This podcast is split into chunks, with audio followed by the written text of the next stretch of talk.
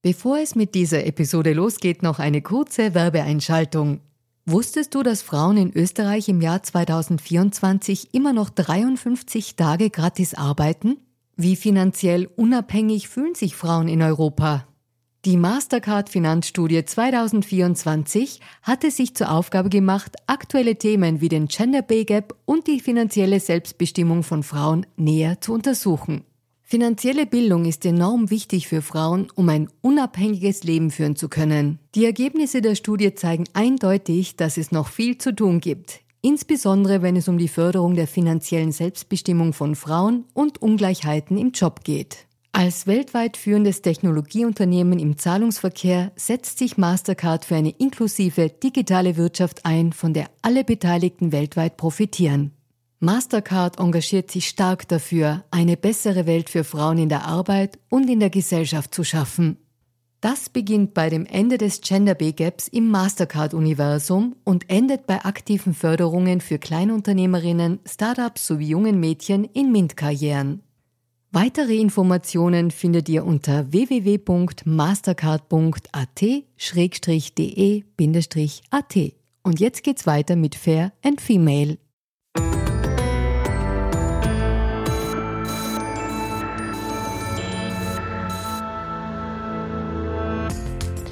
Hallo ihr Lieben, ihr hört gerade Fair und Female, dem Gesellschaftspodcast der kleinen Zeitung.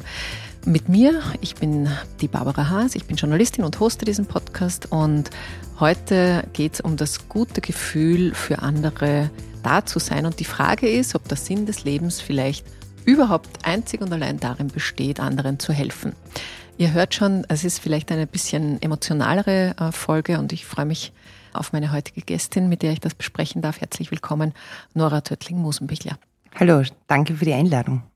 Liebe Nora, du bist Direktorin der Caritas in der Steiermark. Du bist vor ziemlich genau einem Jahr zur Caritas gewechselt, sozusagen, bist seit Juli in dieser Position, bist auch die erste Frau in dieser Position. Was insofern interessant ist, weil ja das Thema Helfen, sich sorgen, Care-Arbeit als Stichwort ja immer Frauen ganz besonders zugerechnet wird. Aber in der Position warst du trotzdem oder bist du trotzdem die Erste. Ist denn diese Care-Arbeit und dieses Weibliche tatsächlich so ein bisschen ein stereotypes Frauenbild oder wie erlebst du das jetzt in deiner Arbeit? Ja, du hast ja schon gesagt, also Care-Arbeit Sorgearbeit, aber auch freiwilliges Engagement ist zum Großteil weiblich. Das spiegelt sich auch bei unseren Mitarbeiterinnen und Mitarbeitern in der Caritas wieder. Wir haben dazu zwei Drittel sind es Frauen, die bei uns tätig sind, in den unterschiedlichsten Positionen, auch in Führungspositionen. Also da sind wir auch sicher auch anders. Also bei uns sind sehr viele Frauen Abteilungsleiterinnen. Aber es ist eben ein sehr weiblicher Bereich und ich glaube, das hat schon damit zu tun, dass Frauen das einfach auch, sage ich jetzt einmal, in die Wiege gelegt ist, dass sie sich um andere kümmern, dass sie so auch, ja, äh, auch so in ihrer Genetik verankert ist. Dennoch merken wir aber auch, dass sehr viele Männer mittlerweile bei uns sowohl freiwillig als auch hauptamtlich auch tätig sind und auch diese Verantwortung wahrnehmen. Mhm. Ich möchte ja mit dir gerne über was reden, das mit Helfen zu tun hat und das auch mit der Caritas natürlich dann sehr viel zu tun hat, nämlich dem Ehrenamt. Also du hast eh gerade angesprochen, freiwillige Arbeit, ehrenamtliche Arbeit. Ich habe eine Aussage gefunden von dem deutschen Glücksforscher Karl-Heinz Ruckregel und der sagte mal in der Süddeutschen Zeitung, es gibt Untersuchungen der OECD, wonach Menschen, die ehrenamtlich tätig sind, eine bessere Gefühlsbilanz haben und eine höhere Zufriedenheit. Ehrenamt ist eine ganz wichtige Sache, denn man kann die Zeit sinnvoll nutzen und zwar eigenbestimmt. Was denkst du darüber? Hat er recht? Macht das Ehrenamt uns glücklich? Also wenn ich unsere ehrenamtlichen Mitarbeiterinnen und Mitarbeiter anschaue und mit ihnen im Gespräch bin, dann sage ich definitiv ja. Und ich glaube, Ehrenamt hat viele positive Funktionen. Du hast schon angesprochen, es macht glücklich. Und ich habe selber viel im Ehrenamt gearbeitet und arbeite noch immer ehrenamtlich und merke, man bekommt einfach auch sehr viel zurück. Also Ehrenamt, ob, es im Musikverein ist, ja, oder bei der Feuerwehr oder so wie bei uns in der Caritas, wo wir mit Menschen arbeiten, für Menschen da sind, einfach auch denen es nicht so gut geht das ist einfach auch eine sinnerfüllte Tätigkeit. Und das fühlen viele Menschen oder vermissen viele Menschen einfach auch in ihrer täglichen Arbeit. Da hat sich sehr viel geändert. Viele machen jetzt ihre Arbeit so, ja, als diese Tätigkeit, für die sie bezahlt bekommen und dann zusätzlich einfach auch Ehrenamt oder ehrenamtliches Engagement, wo sie das Gefühl haben, das tun sie sich selbst auch etwas Gutes. Es hat sich da auch vieles verändert, weil früher war so der große Altruismus, ja, also man tut es, um, an, um für andere da zu sein. Mittlerweile hat Ehrenamt einfach auch die Funktion, für sich selber etwas Gutes zu tun, weil man vielleicht Neues dazulernt, gerade junge Menschen, aber auch Menschen, die einfach sagen, da habe ich was davon, da lerne ich neue Kompetenzen. Und ich sage, Ehrenamt ist so der Jungbrunnen auch für viele. Äh, also das ist auch eine gesundheitliche Funktion. Man sagt auch, dass ehrenamtlich Menschen, die ehrenamtlich engagiert sind, auch länger leben. Okay, das Ehrenamt als Jungbrunnen ist ein interessantes, schönes Bild eigentlich. Und ich gehe noch mal ganz kurz auf dieses glücklich machen zurück, weil ich das ganz schön finde und ich glaube, man braucht es vielleicht heute mehr denn je auch zu versuchen, solche Quellen zu finden. Also wo kann ich denn in der Gesellschaft hinschauen, mitmachen, um ein bisschen Glück zu erleben? Wie fühlt sich denn das an, wenn man hilft? Oder wenn man da arbeitet. Das Schöne ist, wir haben das Team Nächstenliebe, wo wir versuchen, Menschen, die Hilfe brauchen, mit Menschen zusammenzubringen, die helfen möchten. Und alleine dieses Matching bedeutet irrsinnig viel, nämlich zu sagen, wer könnte für diese Person, die gerade vielleicht einen Einkauf braucht oder wo man vielleicht einmal jemanden sucht, der zuhört oder etwas vorliest, jemanden finden. Und wenn wir dann auf die Suche gehen, dann sehen wir einfach auch Menschen mit ganz tollen Talenten, die sie dann auch in dieses freiwillige Engagement auch einbringen können. Und wenn die dann einfach auch sehen, was sie dann auch hinterlassen, ja, wenn sie nach einer Stunde mit jemandem im Gespräch einfach auch wieder weggehen, dann merken wir, dass das Menschen berührt, ja, dass sie zum Teil von Schicksalen berührt werden, aber auch von Geschichten berührt werden. Wenn ich an unsere Pflegewohnhäuser denke, wo Freiwillige dort sind, um mit älteren Menschen im Gespräch zu sein und die gehen glücklich. Ja, die gehen glücklich wieder in ihren Alltag zurück. Da bleibt auch vieles und es ist wirklich auch was Schönes. Manchmal natürlich auch belastend, weil wir auch natürlich vieles erleben, dass Menschen andere Lebenssituationen haben, die ganz fremd sind für andere. Aber auch dort zu erleben, ich darf etwas beitragen, ich darf einen Beitrag zur Gesellschaft leisten, aber eben auch zu einer ganz besonderen Person, für die ich jetzt meine Zeit auch hergegeben habe. Mhm. Also es sind auch diese Begegnungen, die uns da gut tun und wo man was eben mitnehmen kann, weil es einen berührt, oder? Das ist irgendwie so die Reaktion. Da können wir uns Gott sei Dank gar nicht dagegen wehren, dass wir immer noch berührbar sind. Ich möchte auf einen anderen Mann kommen. Jetzt zitiere da zwei Männer auch nicht so super, aber ich habe unlängst einen Podcast gehört, der, der heißt Hotel Matze und da war ein deutscher Philosoph zu Gast, der heißt Markus Gabriel und der hat, ich fasse das jetzt wirklich ganz, ganz zusammen, das Gespräch hat zwei Stunden gedauert, also insofern ist, ich muss es zusammenfassen und der hat gesagt, dass der Sinn des Lebens für Menschen darin besteht, anderen zu helfen. Das ist, das sind, deswegen sind wir Menschen und nicht Tiere. Und das bleibt sozusagen übrig jetzt sehr verkürzt dargestellt. Aber was denkst du, ist es so? Sind wir zum Helfen auf der Welt? Ja, ich glaube, dass wir auf der Welt sind, um mit Menschen in Begegnung zu sein. Und Martin Buber hat schon gesagt, so, ich werde ihm du zum Ich. Das heißt, wir brauchen einfach auch ein Gegenüber, damit wir, glaube ich, lebensfähig sind. Und da gehört natürlich auch dazu, dass wir für andere da sind, dass wir anderen helfen. Und das ist schon, glaube ich, auch ein Lebensinhalt, der mittlerweile zum Teil auch, ja, hinterfragt wird, belächelt wird, ja, wenn wir ja auch manchmal mit den Gutmenschen, ja, das ist nicht immer mehr jetzt ein Lob, ja, ganz im Gegenteil. Aber ich glaube, dass Helfen schon auch diese Dimension hat, dass wir nicht alleine sind, ja, dass wir nicht in einer egoistischen Gesellschaft unterwegs sind, obwohl wir auch in Corona-Zeiten einfach immer mehr in den Rückzug gegangen sind und zum Teil verlernt haben, mit anderen einfach auch wieder in Kontakt zu sein und dort aber auch gemerkt haben, wie wichtig diese Begegnungen, dieses, dieses Füreinander da sind, auch da, also wirklich auch da ist. Das hat gefehlt, ja. Und ja, ich bin der Meinung, dass wir hier auf dieser Welt sind, dass wir gemeinsam eine Gesellschaft haben, ja, wo jeder Platz hat und wo wir auch auf die Schwächsten schauen, ja. Und wir können dann auf die Schwächsten schauen, wenn wir sie mitnehmen, wenn wir sie unterstützen, wenn wir ihnen helfen und nicht, wenn wir sie zurücklassen. Und das, das ist auch, glaube ich, der Sinn. Das merken wir auch in der Caritas noch einmal ganz stark, wo wir sagen, dafür wollen sich Frauen und Männer einfach auch engagieren, zu sagen, ich möchte beitragen, dass wir eine Gesellschaft sind, wo jeder Platz hat, ja, und nicht ich gehe meinen Weg so gut ich ihn kann und die anderen sind mir egal, sondern wirklich zu sagen, da gibt es schon noch mehr. Und was ich auch erfahre, ist so auch, dass Menschen einfach irrsinnig dankbar sind, dass sie helfen können.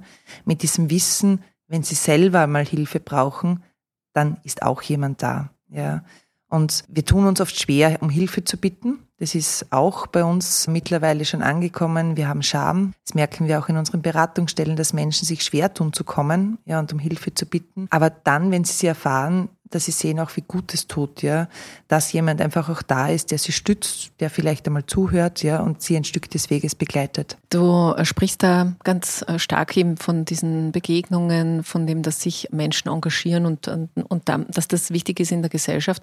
Ich möchte auf was kommen, was mir schon auch auffällt und fasse es mal unter dem Begriff Charity zusammen. Das ist im Großen und Ganzen auch Hilfe. Und das macht auch die Caritas. Sozusagen werden Kunstwerke werden versteigert und der Erlös kommt dann der Ukraine-Hilfe, dem Hospiz. Also gibt es unterschiedliche sozusagen Ziele, die man damit unterstützt. Aber was ich mir dazu denke, ist, ist es nicht trotzdem eine sehr, sehr feine Methode, für reiche Menschen zu sagen, da gehe ich hin, da wird ein schöner Abend gemacht, da habe ich vielleicht noch was davon, am Ende habe ich ein Kunstwerk oder habe ich äh, was konsumiert und ich habe das gute Gefühl, dass ich auch erzählen kann, damit auch abgefrühstückt? Ist es ist Charity oder, oder sehe ich das so überkritisch? Wie siehst du das? Es gibt verschiedene Formen zu helfen und ich glaube, es sind die Menschen sehr unterschiedlich, auch ihre Zugänge dazu. Ich hüte mich eher immer wieder davor, das zu werten,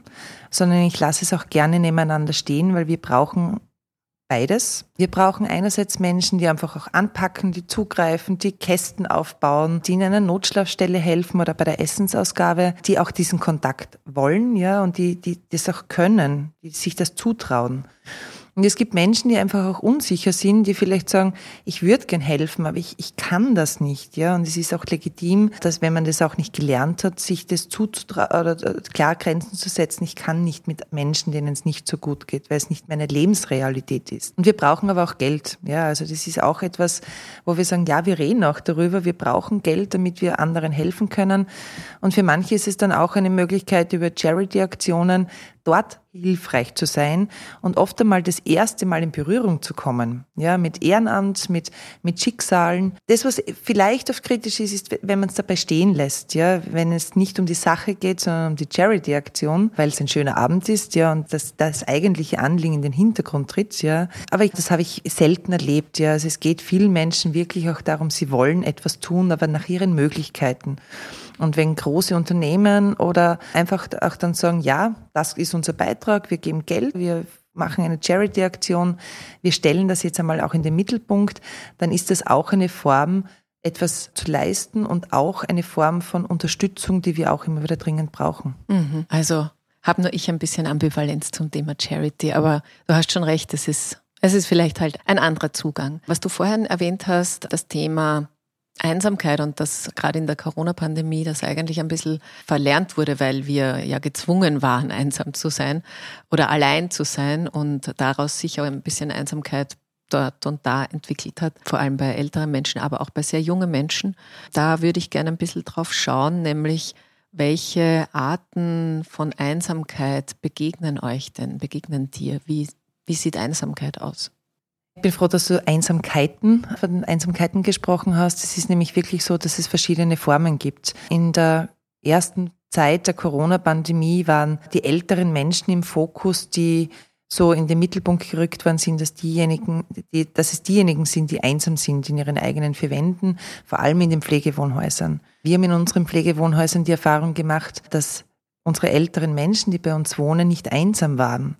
Sie hatten wenig Kontakt zur Familie, hatten aber immer Kontakt, aber sie haben jeden Tag jemanden gehabt, der mit ihnen geredet hat, der sie in den Arm genommen hat, der sich um sie gesorgt hat. Aber jene, die wirklich zu Hause waren, weil sie im Homeoffice waren oder auch alleine sind, ja, und keine Partnerin, keinen Partner oder auch keine Freunde hatten, die vielleicht auch niemanden sehen konnten, weil sie krank sind. Das sind so diejenigen, die wirklich einsam waren, wo wir auch versucht haben, mit unserem Plaudernetz oder mit anderen Möglichkeiten einfach auch in Kontakt zu treten. Und dann gibt es Menschen, die einfach auch einsam sind, obwohl sie alles haben, weil sie natürlich auch so, weil manchmal der Sinn fehlt ja, ihres Lebens, weil sie Trauerleiden, ja, also das sind so verschiedenste Formen, wo Menschen einfach auch einsam sind. Wir haben es gemerkt, dass es jetzt in diesen Krisen, und wir haben ja nicht nur eine Krise, sondern viele Krisen mittlerweile, dass Menschen einfach krisengebeutelt sind und sich zurückziehen. Und in Corona haben wir uns zurückziehen müssen. Wir sind dazu aufgefordert worden und viele haben es verlernt dann auch wieder, dass sie hinausgehen, dass sie sich mit anderen treffen, wo schon auch unser Fokus liegt, dass wir als Caritas auch so Begegnungsorte einfach auch wieder bilden möchten. Orte, wo man sich trifft, wo man ins Gespräch kommt, wo man vielleicht auch Brücken baut, wo man füreinander Verständnis bekommt, weil es sind auch jene Menschen einsam, die so mit ihrer Meinung einfach auch ganz alleine bleiben, ja, die vor sozialen Medien sitzen und glauben, das ist die Welt und auch so keinen Austausch mehr pflegen. Und das ist dann so diese verschiedenen Einsamkeiten, wo wir auch hinschauen und auch verschiedene Aktivitäten einfach auch setzen wollen, weil wir glauben, dass Einsamkeit wirklich eine große Form von Armut ist. Also vielleicht muss man ganz kurz noch das Plaudernetz erklären. Das ist auch eine Initiative der Caritas. Und da geht es irgendwie darum, ist eine Telefonnummer, und auf, das ist keine Beratung, sondern es geht tatsächlich ums Miteinander reden. Man kann sich dafür anmelden, dass man gern die Stimme wäre, die angerufen werden kann und man kann dort anrufen. Also ich gebe das in den Shownotes auch dazu, weil vielleicht ist das für die eine oder den anderen also auch eine gute Möglichkeit, vielleicht auch ein bisschen was zu tun oder was zu kriegen. Also ich glaube, das geht ja in beide Richtungen. Aber was mich noch interessiert ist zu den Einsamkeiten, was erzählen denn die Menschen? Was fehlt und was hilft? Was hilft, ist vor allem auch, dass wirklich jemand sich einmal bewusst Zeit nimmt, weil es nicht reicht, einfach zu fragen, wie geht's dir und dann im Gespräch weiterzugehen. Wir sind in einer Gesellschaft, wo Menschen einfach ja, mit verschiedenen Problemen konfrontiert sind und oft niemanden haben, der ihnen wirklich zuhört. Das macht einsam, ja, da ziehen sie sich dann auch zurück, weil wenn sie wirklich was erzählen wollen und es interessiert dann niemanden, ja, dann, dann schaltet man ab wo Menschen wirklich auch sagen, wo sie einsam sind, ist, es fehlen soziale Kontakte. Es fehlt zum Teil einfach auch das Familiensystem. Gerade bei älteren Menschen fehlen auch Freundschaften, die einfach nicht mehr da sind, weil der Kontakt nicht mehr gegeben ist. Und was wir schon noch gemerkt haben, was ein riesengroßer Vorteil für eine große Gruppe war, gerade in dieser Zeit des Rückzugs, diese sozialen Medien, ja, unsere Modernisierung und Digitalisierung, die macht auf der anderen Seite auch irrsinnig einsam weil viele Menschen nicht mitkönnen. Es hat nicht jeder einen Computer zu Hause, es hat nicht jeder ein Smartphone zu Hause, um über WhatsApp mit anderen in Kontakt zu bleiben. Und wenn das dann wegfällt, dann kommt man auf so die, die Basis zurück, nämlich miteinander spazieren gehen, sich im Gasthaus auf einen Café treffen oder eben irgendwo hingehen. Und wenn das alles nicht möglich ist, dann bleibt eine Leere einfach auch da. Und da haben wir einfach auch so versucht, gerade auch wieder mit unseren Initiativen zu sagen, was können wir tun? Ja, beim Einkaufen reicht es nicht nur einkaufen zu gehen, sondern vielleicht ein paar Worte zu wechseln, zu fragen, was kann ich dir Gutes tun? Eben ein gutes Buch bringen, miteinander einfach auch Leben gestalten, ja. Und gerade jetzt auch in diesen Krisenzeiten, wenn Geld einfach knapp wird, wenn Menschen einfach auch keine finanziellen Ressourcen mehr haben, dass sie ins Theater oder einmal ins Kino gehen können, dann, dann bleibt schon wenig zurück, wo man wirklich mit anderen sich einfach auch, wo man in Kontakt bleiben kann. Ja, da würde ich gern auf ein anderes Wort auch noch ganz kurz kommen, das damit vielleicht ein bisschen zusammenhängt. Das Wort heißt Solidarität und die wird einerseits, finde ich, ganz stark gelebt, andererseits wird sie immer eingefordert im Sinne von, es gibt keine mehr. Was verstehst du denn unter Solidarität? Was heißt das? Für mich ist Solidarität ein Aufruf, dass wir es gemeinsam schaffen können. Und nicht jeder für sich, sondern gemeinsam. Und ich erlebe zwei, ja, zwei Stränge. Das einerseits ist, ich erlebe gerade in der Krisenzeit, dass wir sehr solidarisch sind, dass wir auch jetzt wirklich solidarisch waren und da eine große Unterstützung einfach auch von allen Seiten gegeben hat. Äh, nämlich gerade von jenen Menschen, die sagen, mir geht es eine Spur besser, und ich weiß, dass es anderen einfach überhaupt nicht gut geht und da möchte ich helfen und unterstützen. Gleichzeitig haben wir auch, leben wir auch in einer Gesellschaft, wo wir sehr schnell auf Ungerechtigkeiten kommen, auf versuchen Gleichheit herzustellen und Gleichheit hat nicht, nichts mit Gerechtigkeit zu tun. Ja. Was meinst du damit? Die Menschen wollen gleich viel Unterstützung bekommen und wir haben es jetzt auch wieder gehabt. Ja, der Klimabonus ist an alle ausgezahlt, war ein grundsätzlich positiv. Nur manche werden ihn gar nicht brauchen und manche würden mehr brauchen. Und das ist eine Form von Gerechtigkeit und die erfordert auch Solidarität, nämlich auszuhalten, dass manche Menschen mehr bekommen, weil sie es mehr brauchen und andere einfach auch Gott sei Dank sagen können, mir geht es gut, Ich brauche diese Unterstützung nicht. Und das ist für mich auch Solidarität. Ja, also auf Ungleichheiten zu achten und, und Verteilungsgerechtigkeit zum Beispiel herzustellen oder auch eben wirklich gemeinsam dafür Sorge zu tragen, dass die Schwächsten mit können. Aber das ist, glaube ich, ja etwas, eine Frage, die jetzt die einzelnen Menschen gar nicht entscheiden konnten, weil das wurde, war eine politische Entscheidung. Und wenn ich mich richtig erinnere, war das Argument hinter diesem Bonus für alle gleich viel, dass es anders gar nicht durchführbar ist, weil es so viel Bürokratie und Abwicklungsmodalitäten nach sich ziehen würde, dass man das nicht machen kann. Aber ich glaube, dass soziale Staffelung schon gut verstanden werden würde oder? Ja, also ich glaube auch, grundsätzlich haben wir auch ein gutes soziales Netz, ja, und ich sage, der Klimabonus war gut, dass er an alle ausgezahlt wurde. Wir haben auch gleichzeitig gemerkt, wie groß auch da wieder die Solidarität ist, weil viele ihren Klimabonus einfach abgegeben haben, damit wir damit arbeiten können. Das war ja auch ganz wichtig. Es wird schon viel verstanden, dass wir sagen, wir leben Gott sei Dank in Österreich, wo es ein gutes soziales Netz gibt, wo es auch eine, Staffelung gibt, dass manche einfach auch mehr Unterstützung bekommen. Aber wir müssen immer wieder mal dorthin schauen, gerade in Krisenzeiten. In Krisenzeiten verstärkt sich es auch immer wieder mal oder wird immer wieder auch einmal hinterfragt, warum manche Menschen etwas bekommen und ob es ihnen zusteht. Und Solidarität bedeutet dort auch für mich, das auszuhalten, ja, dass wir auch dass, dass wir Menschen einfach unterstützen müssen, weil sie es nicht schaffen in der Gesellschaft. Und das erlebe ich gut, ja, und ich erlebe wirklich bei uns, dass wir wirklich solidarisch sind und miteinander das auch gestalten. Sowohl von der Gesellschaft, von den Einzelpersonen als auch von, den, von der Politik. Also jetzt beim Klimabonus. Aber du sagst, es ist, ja, gut, ist auch schon ausbezahlt. Aber lass uns trotzdem vielleicht ganz kurz bei dem, bei dem Thema bleiben. Du hast das vorher schon äh, gesagt. Also das Leben wird teurer mit Inflation und allen Krisen. Wir brauchen nicht alles, man muss nicht alles aufzählen. Das Thema Armut ist eines, das für immer mehr Menschen immer näher kommt. In Österreich sind circa 1,4 Millionen Menschen von Armut betroffen oder armutsgefährdet. Und darunter sind natürlich viele Frauen, äh, gerade im Alter. Altersarmut ist weiblich sozusagen. Was ich bemerke, ist auch von der Caritas gibt es die Forderung, sozusagen eine Reform der Sozialhilfe irgendwie anzugehen, die Anhebung der Mindestpension.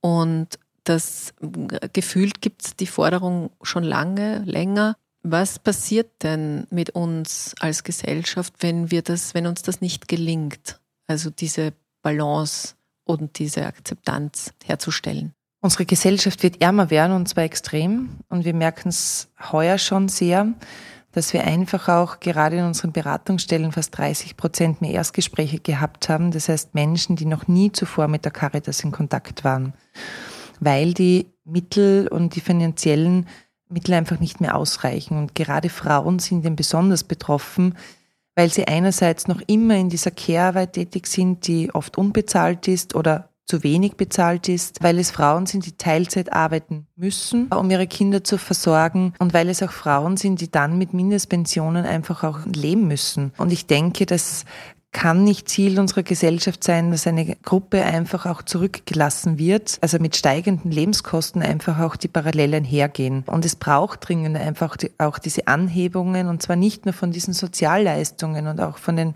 sondern auch von Mindestlöhnen weil dort auch vor allem Frauen betroffen sind und als erstes einfach auch wieder profitieren können, ja. Und Profit heißt da kein Gewinn, ja, sondern einfach auch, damit sie wenigstens ein bisschen besser leben können und dass ein Leben in Würde wieder möglich ist. Weil wenn der Kühlschrank leer ist, ist das das eine, ja. Das, das heißt, Frauen verzichten oft darauf, dass sie essen, damit ihre Kinder essen können. Und das auch bei uns in Österreich. Ja, das ist, ist das mich, so? Kennst du solche Fälle? Wir kennen solche Fälle, ja, wo, wo auch der Kühlschrank leer ist, ja, und gerade für die Kinder dann einmal das, das Essen zur Verfügung gestellt wird, ja. Aber wo Frauen einfach auch keinen Anteil haben ja an, an Gesellschaft. Und ich sage, wir reden hier nicht von Luxus, wenn wir sagen, zwei Tage Urlaub oder irgendwo einmal ins Kino oder ins Theater, sondern dieses Teilhabe an der Gesellschaft. So ist Leben bei uns eigentlich. Ja? Und wenn das alles versagt wird, dann, dann ist das Leben auch nicht lebenswert. Ja, das hat, das hat sehr viel wirklich mit Würde zu tun. Und ich glaube, da müssen wir eben ganz dringend nachjustieren und auch gewisse Leistungen einfach auch wirklich anpassen an unsere jetzigen Ausgaben und an unsere Kosten, die wir auch zu tätigen haben. Ja. Da wird mich noch eine Einschätzung interessieren, weil ja irgendwo muss ja das Geld herkommen, das wir dann verteilen. Andererseits ist die, die Ungleichheit in der Verteilung von, von Geld natürlich auch in Österreich eine Situation, die eigentlich immer sich mehr zuspitzt.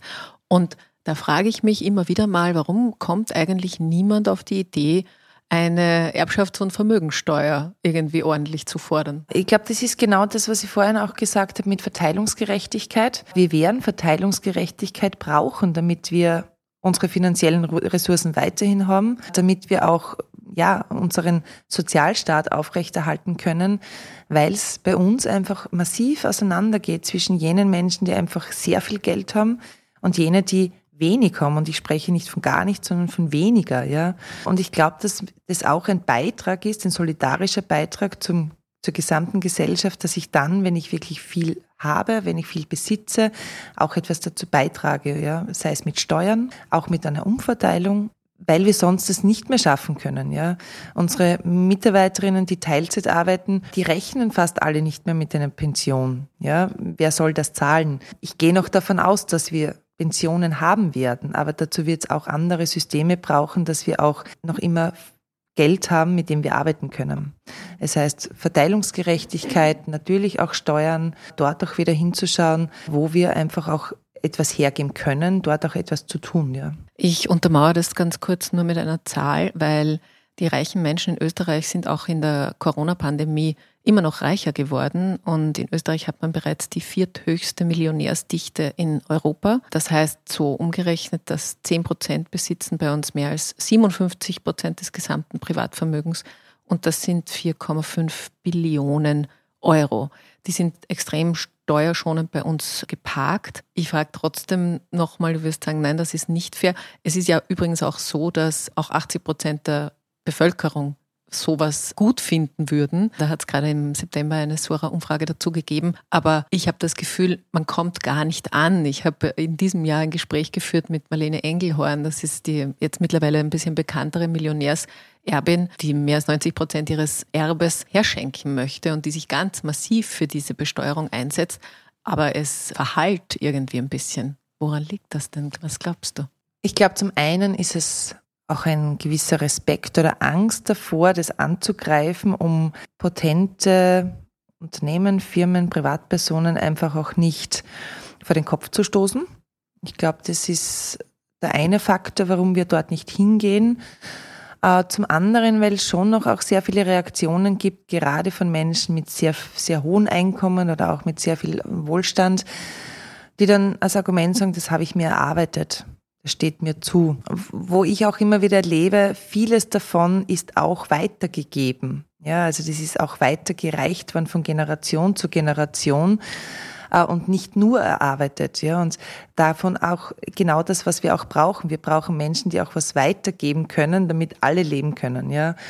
Äh, und ich glaube, diese zwei Faktoren sind es, dass man, das sind so schlagkräftige Argumente, wo man wenig dagegen setzen kann, nämlich zu sagen, ja, das habe ich mir erarbeitet, warum soll ich, äh, warum soll ich es mir nicht behalten? Ich würde mir wünschen, dass wir da ehrlich zueinander sind, ja, und dass wir uns auch trauen, etwas fordern zu dürfen von jenen, die einfach auch mehr haben, ja. Auch wenn wir damit anecken, auch wenn wir damit manche Wählerschaft einfach auch vergrämen. Ich glaube, dass wir dadurch mehr gewinnen werden, ja, im, in, in der Zukunft. Ja, und insgesamt kann es ja für alle ein Argument sein, zu sagen, also nicht nur, dass ja gewisse Infrastruktur und Dinge einfach auch mit allgemeinem öffentlichen Geld gemacht werden, aber das ist halt auch ein, eine Investition in, in sozialen Frieden. Weil natürlich gibt es an viele Länder auf der Welt, wo sich das Vermögen auch schon sehr stark beschützen muss weil das soziale Ungleichgewicht in der Gesellschaft schon so aus dem, eben aus dem Gleichgewicht ist, dass man nicht einfach in, in Frieden miteinander lebt, weil eben die ärmere Gesellschaft wütend wird. Und das ist natürlich schon auch eine Gefahr. Oder andererseits könnte es ein gutes Argument sein zu sagen, ah, das will ich nicht. Ich will auch in Zukunft noch frei in meinem großen Haus sein, ohne mich beschützen lassen zu müssen.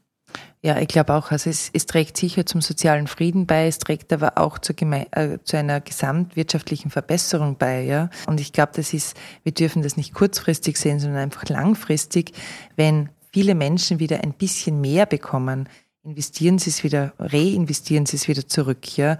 Und das heißt, es ist ein Wohlstand, der wieder uns alle trifft, eine Verbesserung, ja. Aber eben für die gesamte Gesellschaft gedacht und eben nicht nur für einige wenige, ja. Und ich glaube eben, der soziale Friede ist schon noch etwas, wir, wir erleben es in anderen Ländern, ja, wie sehr Menschen einfach auch schon auf die Straße gehen, weil sie diese Ungerechtigkeit nicht mehr aushalten, ja. Weil sie ihre Armut nicht mehr aushalten und dagegen rebellieren einfach auch, ja. Und ich glaube nicht, dass wir wollen, dass es auch bei uns uns einmal soweit ist, sondern vorher hoffentlich auch Maßnahmen setzen, damit auch wieder, und es eben, es geht nicht nur um ein Gleichgewicht, sondern es geht um ein, ein Angleichen, ja, ein, ein Verbessern von jenen, die wirklich am untersten Limit leben. Äh, wenn ihr übrigens Lust habt, das Gespräch mit Marlene Engelhorn auch noch zu hören, das, das war in, glaube ich, Folge 17. Und weil es mir gerade einfällt, ein kleiner Fun-Fact noch dazu. Gerade ist ja der reichste Mann in Österreich gestorben, 0 Euro Erbschaftssteuer. Und in Südkorea ist auch der reichste Mann gestorben, nämlich der Samsung-Gründer. Fast 8 Milliarden Euro Erbschaftssteuer. Das nur. Und Samsung ist jetzt nicht pleite, möchte ich nur auch dazu sagen. Denen geht es immer noch sehr gut. Liebe Nora, abschließend vielleicht noch eine persönliche Frage. Die Caritas wurde 1903 gegründet. 23. Aha, so. Dann haben wir uns, ah, habe ich schon 1924, Entschuldigung. Na gut, Gott sei Dank hast du dich auch noch annähern genau. müssen. und ist eine Organisation sozusagen auch der ähm, katholischen Kirche. Und im Gegensatz zur katholischen Kirche ist die Caritas eigentlich total unumstritten. Ich kenne überhaupt niemanden, der die Caritas jetzt nicht gut findet. Das ist eine, eine gute Sache und wahrscheinlich auch wegen dieser unmittelbaren Effekte, die man sieht, worum bemüht sich die Caritas und wie schaut das dann aus? Also wie ist sozusagen Theorie und Praxis da sehr auf einer Ebene. Und äh, mich würde interessieren noch, wie denn dein Zugang, dein persönlicher Zugang zu dieser, zu dieser Arbeit ist und wie es dir dabei geht, wenn du in die Zukunft denkst. Ich sehe es auch, dass Caritas grundsätzlich sehr positiv wahrgenommen wird. Natürlich, weil wir direkt am, am Menschen und mit den Menschen vor allem arbeiten und mit ihnen auch gemeinsam gestalten. Wir sind aber auch natürlich, wir sind eine Hilfsorganisation der katholischen Kirche und meistens auch so dieses Aushängeschild von Kirche im positiven Sinne. Für mich ist es einfach auch so ein, ein Motto, das ich immer wieder erlebe. Dort, wo Caritas draufsteht, ist Kirche drinnen. Aber auch wo Kirche draufsteht, ist Caritas drinnen, weil viele Menschen einfach auch in den Pfaden Caritas leben, ja, und es wirklich positiv machen. Und ich glaube, dass die Entwicklung uns, ich hoffe auch so in meiner, meiner Tätigkeit als Caritas-Direktorium gemeinsam mit den Mitarbeiterinnen, dass wir einfach auch dranbleiben, ja, an diesen Sorgen der Menschen, dass wir äh, kreativ werden, dass wir uns nicht zurücklehnen. Wir leben Caritas kann Krise, dort sind wir extrem gut. Ja. Da haben wir jetzt auch momentan genug an Arbeit und da wird auch in Zukunft sehr vieles auf uns noch warten werden. Äh, und ich bin einfach dankbar, dass wir so tolle Mitarbeiterinnen haben, sowohl Freiwillige, also wirklich die ihre freie Zeit herschenken, als auch unsere hauptamtlichen Mitarbeiterinnen, wo wir sagen, gemeinsam werden wir das schaffen, ja, dass wir für Menschen etwas erreichen, dass wir anwaltschaftlich uns positionieren, dass wir nicht Ruhe geben, ja, also dass wir auch nicht immer leise sind und helfen, sondern dass wir auch Veränderung bewirken können, so, sei es bei Sozialleistungen oder anderem, weil uns der Mensch einfach wichtig ist, ja, dass wir, weil wir glauben, dass jeder Mensch einfach auch das Recht hat, ein menschenwürdiges Leben und also Teilhabe hat an der, an der Gesellschaft, ja. Ob hier jetzt in Graz oder in der Steiermark oder in Österreich oder aber auch in Afrika, weil Caritas Arbeit wesentlich über unsere Landesgrenzen einfach hinausgeht. Und es ist so mein persönliches, ja, Zukunftsbild einfach auch beitragen zu dürfen, dass wir immer wieder dranbleiben, dass Menschen einfach ein gutes Leben haben. Ja, danke. Das war sehr schön. Hat mir auch jetzt großen, große Freude gemacht, mit dir Themen zu reflektieren, ein bisschen hineinzufühlen in die Arbeit, aber auch ein bisschen in das Menschenbild, was sich daraus ja dann noch entwickelt. Vielen Dank, dass du da warst. Danke für das Gespräch. Und bei euch sage ich auch lieben Dank fürs Dranbleiben und Zuhören. Und wenn ihr noch Kommentare oder Feedback oder Ergänzungen habt, dann entweder auf Instagram poste ich es und sonst ganz direkt über barbara.haset.kleinezeitung.at ich freue mich über Feedback und wenn es euch gefallen hat, natürlich auch über gute Bewertungen. Ich war für die Redaktion und die Aufnahme verantwortlich. Produktion und Schnitt haben die coolen Jungs von Audio Funnel gemacht. Die nächste Folge gibt es nächste Woche. Ich wünsche euch alles Liebe. Bis dahin und Baba.